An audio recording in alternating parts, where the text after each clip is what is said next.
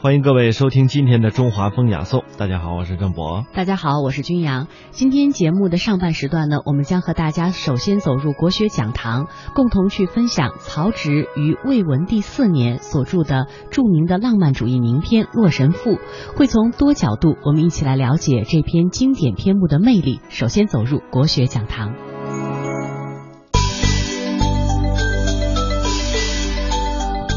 讲中华文化精髓。到华夏文明内涵，分析历史与现实的源流传承，洞悉哲理背后的人生。中华风雅颂国学讲堂，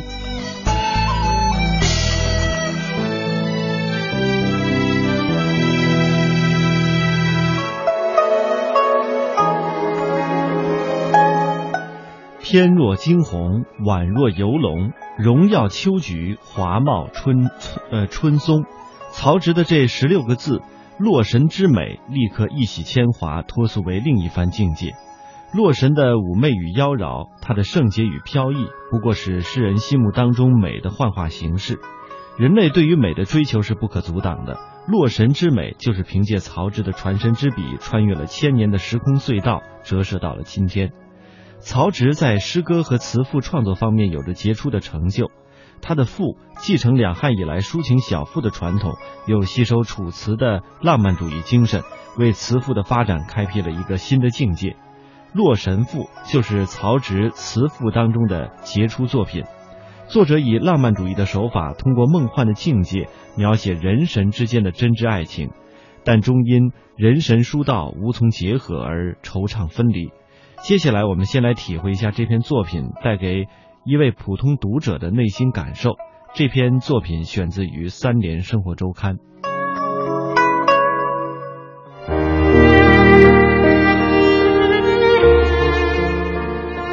曹植最有名的是《洛神赋》，《洛神赋序》中记他黄初三年入朝，回他封地时候途经洛水，与洛神有神游之欢。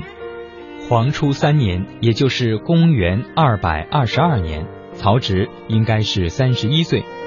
曹植一生中，建安二十二年，也就是公元二百一十七年，他二十六岁的时候，应该是一个重要转折点。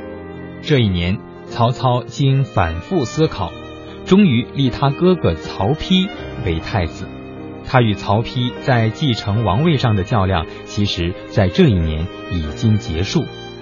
在这之前，建安十九年，曹操征孙权，曾让他留守，实际是对他执政能力的一次考核。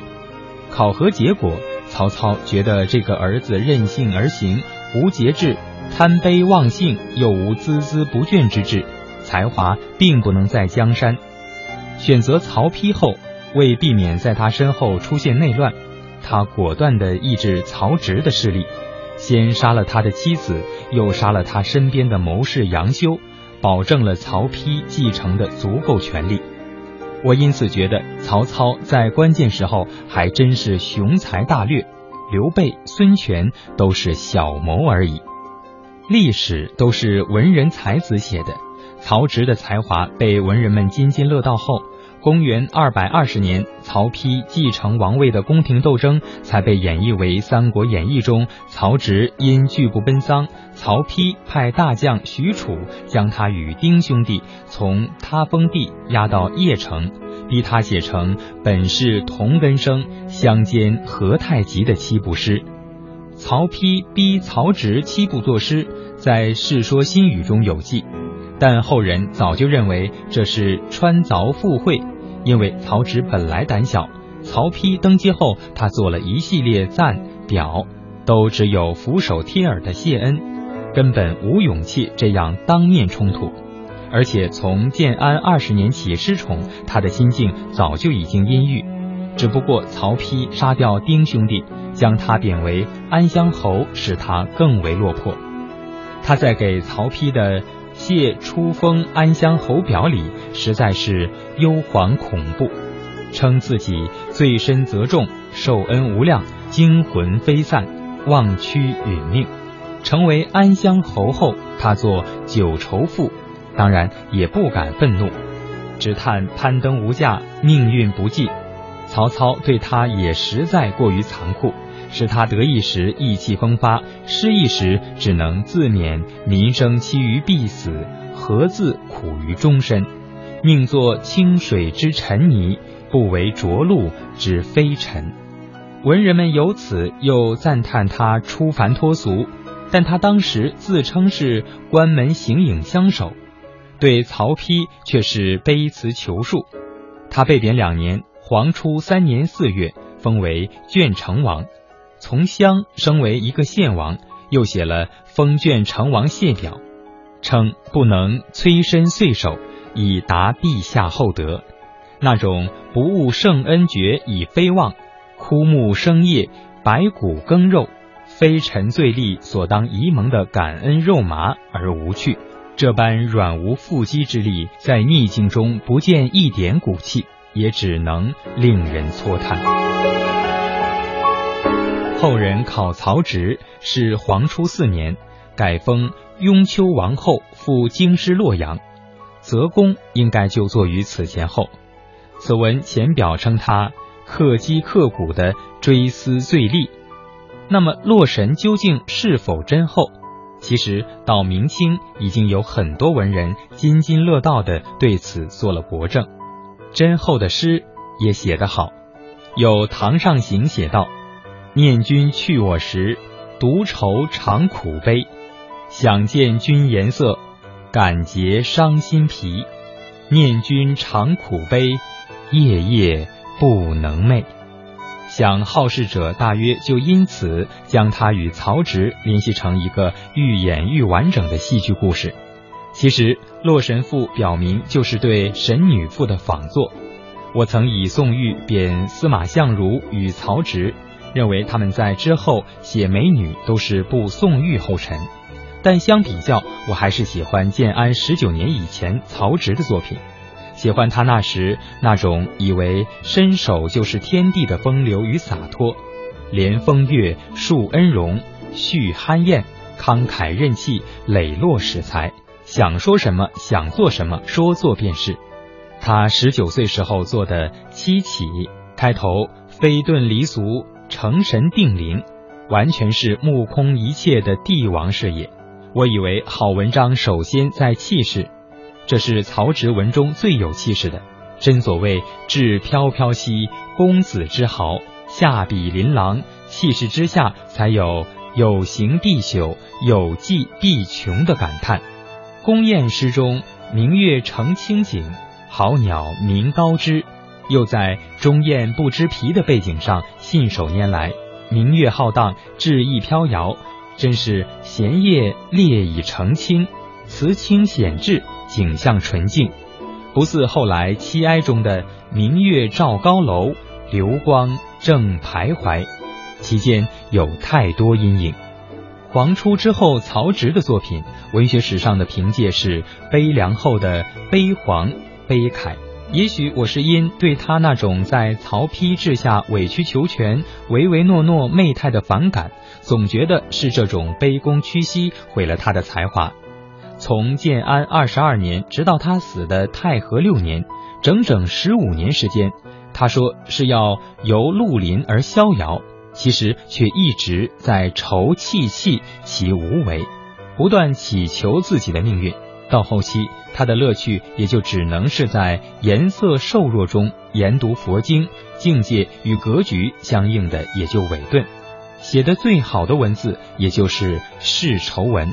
形容枯悴、忧心如醉、坐不安席、食不中味，只得以无为之药、形神不宁的自疗。曹植活了四十一岁，因籍籍无欢，遂发疾轰而终。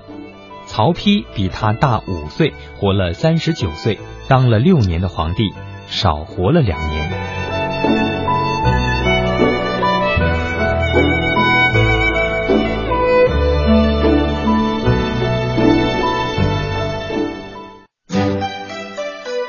每天一小时，请随我们走进大观园，感受红楼儿女的情怀；每天一小时，随我们坐进白鹿书院，听朱子的治家格言；每天一小时，可邀李白品美酒，白居易赏梅花。今天这一小时，你来了吗？这里是中央人民广播电台香港之声《中华风雅颂》。您知道吗？《洛神赋》的传世和出名，其实呢是源于东晋画家顾恺之所作的《洛神赋图》，因为这幅画文章得以流传千古。中国古代名画当中有一幅《洛神赋图》，这幅画呢由多个故事情节组成，有点类似于咱们今天的连环画。提起连环画呢，不少听众朋友就会联想到一些传奇的故事。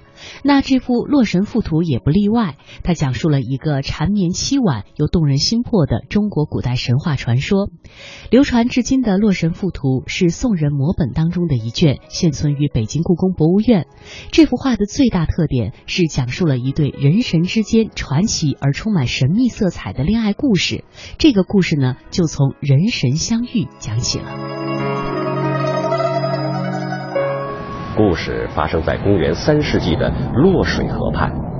没有世俗的喧嚣与纷扰，两岸芳草杨柳青青，天空清澈如洗，鸟儿周啾轻语，河水清澈见底。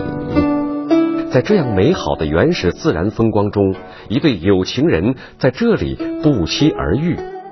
潺潺不息的洛河水呀，请为我们见证。多么浪漫迷人的情景，多么感人至深的恋情啊！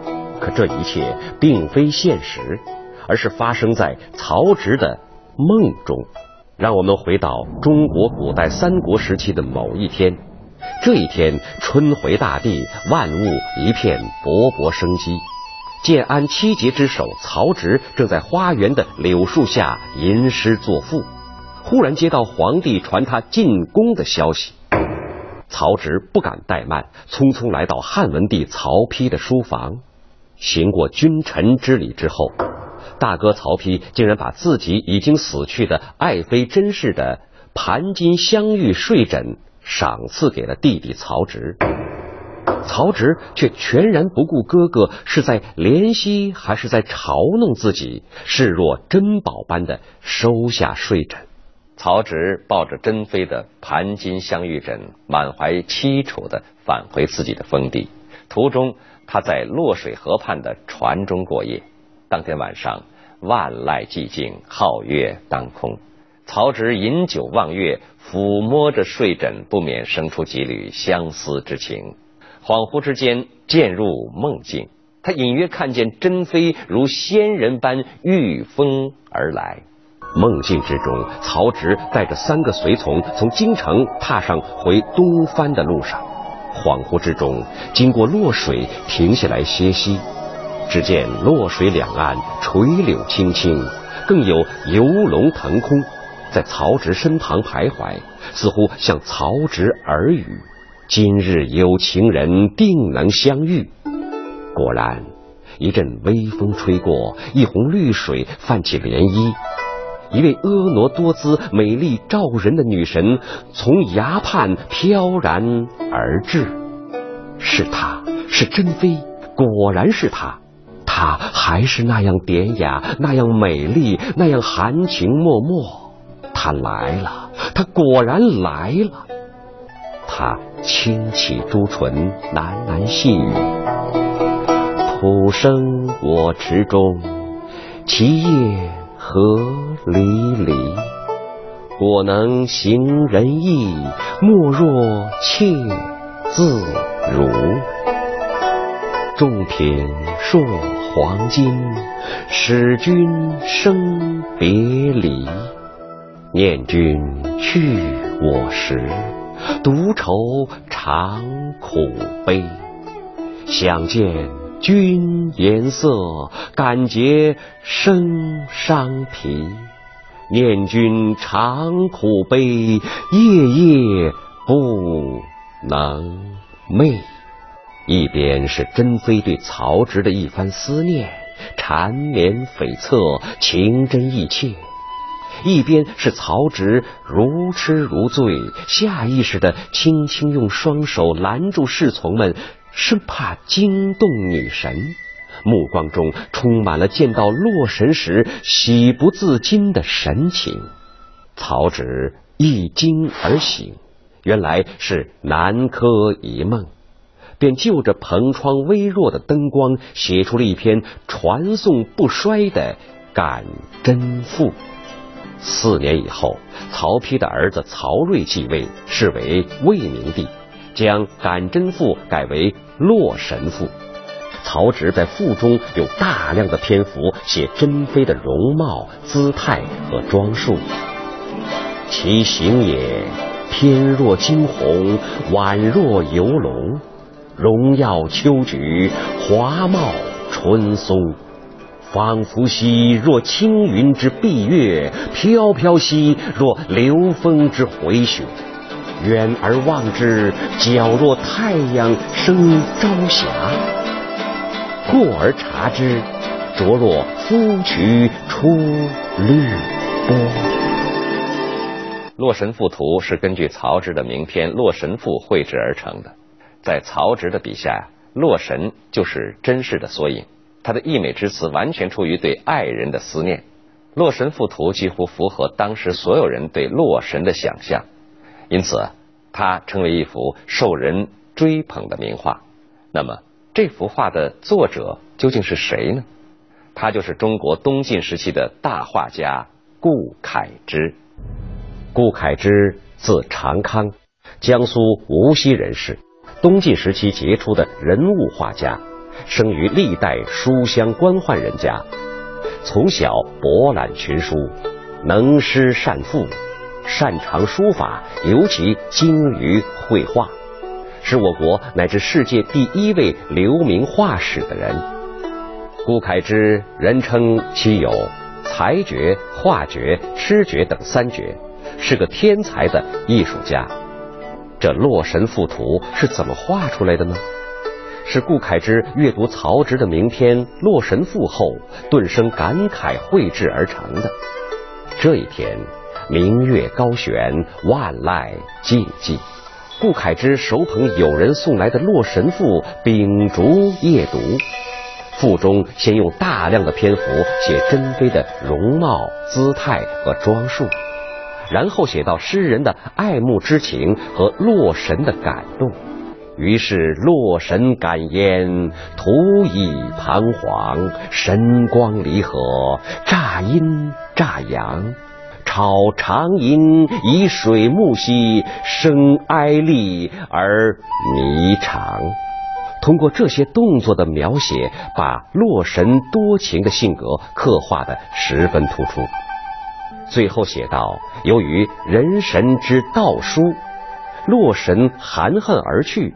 有浓厚的悲剧气氛和神话色彩。顾恺之被曹植和珍妃感天地、泣神灵的真情深深的感动了，再也抑制不住澎湃的心潮，决心用自己的画笔展现文学作品中蕴含的真挚情感，以传后人。画中，顾恺之用。春蚕吐丝般高古幽思的技法，从而使画中人物的神情和衣饰清晰可辨、形神兼备，真是被描绘成手持佛尘、衣带飘飘、神态委婉从容的女神。她似来又去，脉脉含情，表现出一种可望而不可及的无限惆怅的情景。曹植头戴凉冠，身穿宽衣大袖，在打着华盖的随从的簇拥下，用贵族诗人般的优雅气质欣赏着女神的飘逸与风姿。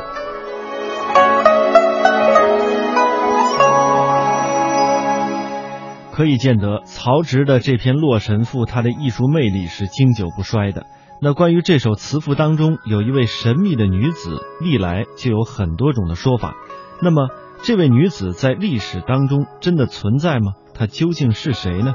从下面这段音频当中，我们来找到答案。曹植是曹操的夫人卞氏的第三个儿子。曹植自幼便聪颖过人，十岁的时候便诵能出口成诗，下笔成章，很受曹操的宠爱。在曹植的作品中，除了七步诗，最有名的就是《洛神赋》了。文中曹植这样描述洛神的美貌：翩若惊鸿，宛若游龙，荣耀秋菊，华茂春松，若青云之蔽月。似流景秀相，好志成路，方则无家，铅华浮玉。云望峨峨，修眉连娟，丹唇外朗，皓齿内鲜，明眸善睐，面辅成全，环姿艳逸，仪静体闲，柔情绰态，媚语语言。从抽象到具体。从神韵、风仪、形态、姿貌，到明眸、朱唇、细腰、华肤，描绘的淋漓尽致，使人如闻其声，如睹其形。那么，曹植所描写的洛神是否真有其人？这个人到底是谁呢？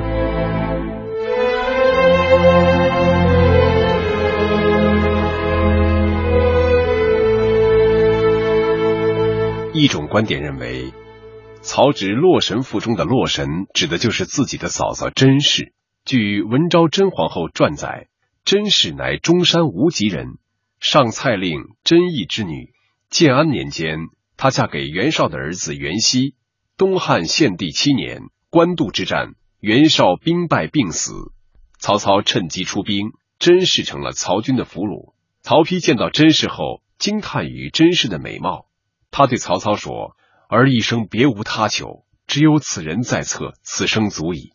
望父皇念儿虽壮年而无人相伴之分，予以成全。”话已至此，曹操不好拒绝，便使人作媒，让曹丕甄氏为妇。甄氏见曹丕生得英俊，又因为是曹军的俘虏，不得不从，因此也无一言。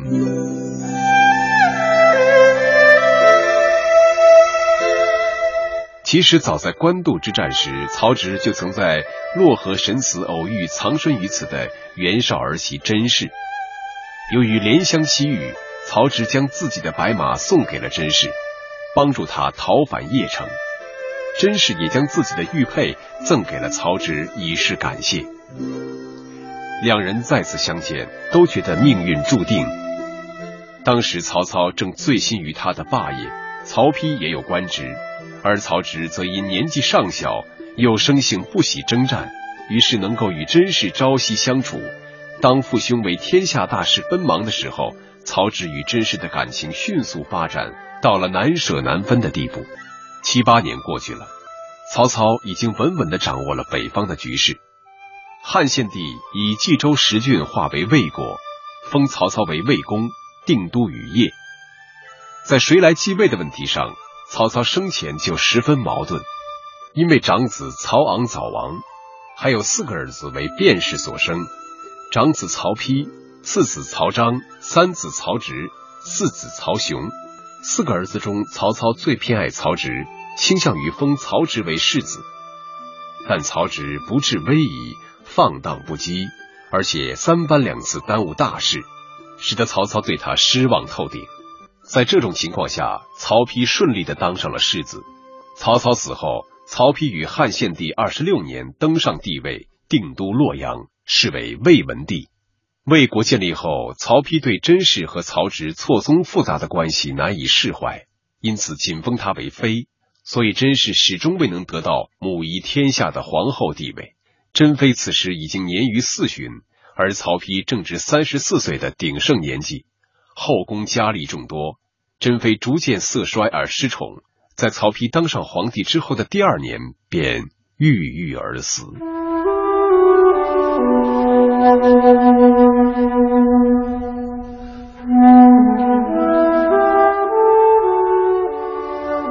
甄氏死的那年，曹植到洛阳朝见哥哥。甄氏生的太子曹睿陪皇叔吃饭。曹植看着侄子，想起甄氏之死，心中酸楚无比。饭后不知出于什么原因，曹丕将甄氏的遗物玉漏金带枕送给了曹植。曹植睹物思人，在返回封地时夜宿舟中，恍惚之间遥见珍妃凌波御风而来，曹植一惊而醒，原来是南柯一梦。回到鄄城，曹植脑海里还在翻腾着与甄氏落水相遇的情景，于是文思激荡，写了一篇《感甄赋》。这是一篇优秀的文学作品，人们欣赏作品文字的优美到处传抄，几乎到了家喻户晓的地步。曹丕似乎不曾加以追究，但是四年以后，明帝曹睿继位，因为觉得原父名字不雅，所以改为洛神父。曹丕死后，群臣本来想迎立当时为雍丘王的曹植为帝，因此曹睿即位后。对于他这位才华横溢、又深得人心的叔叔，产生了莫大的戒心，因而一而再、再而三的喜风不已。曹植恍如飘萍，不堪颠沛之苦，寂寂无欢而死。由于此赋的影响，加上人们感动于曹植与甄氏的恋爱悲剧，就把甄氏认定成洛神了。《太平广记》卷三百三十一《萧况篇》和《类书》卷三十二《传奇篇》都记述着萧况与洛神女艳遇一节。洛神女说：“妾即甄后也，妾为牧尘思王之才调，闻帝怒而忧死，后惊魂于洛水之上，因感而复之。”李商隐在他的诗作之中，曾经多次引用到曹植感甄的情节，甚至说。君王不得为天下，半为当时负洛神。但是另一种观点却认为，所谓的洛神并不是真实，甚至曹植和甄氏也没有发生过恋情。这种观点的理由是：第一，曹植不可能爱上他的嫂嫂；曹植与嫂嫂之间的感情只是亲人之间的感情；曹植在年轻的时候与嫂嫂之间是一种亲人关系。长大后，曹丕与曹植兄弟之间存在着紧张的政治斗争，曹植不会有很多的机会接近甄氏。假若敢甄赋真是为甄氏而作，曹植这是色胆包天，曹丕不会让这样的文章到处流传。第二，在中国古代社会中，人们很看重各种伦理，图谋凶妻，这是禽兽之恶行。洛神赋不过是由于曹植备受兄侄猜忌，建功立业的理想始终无法实现，因此借《洛神赋》中人神道书来表明自己壮志难酬、报国无门的悲愤心情。第三，文帝曹丕向曹植展示真厚之枕，并把此枕赐给曹植，这个行为在普通老百姓当中都不会发生，何况是帝王呢？极不合情理，纯属无稽之谈。既然曹丕没有将玉枕赐给曹植，那么就不会有曹植睹物生情而为甄氏作感甄赋了。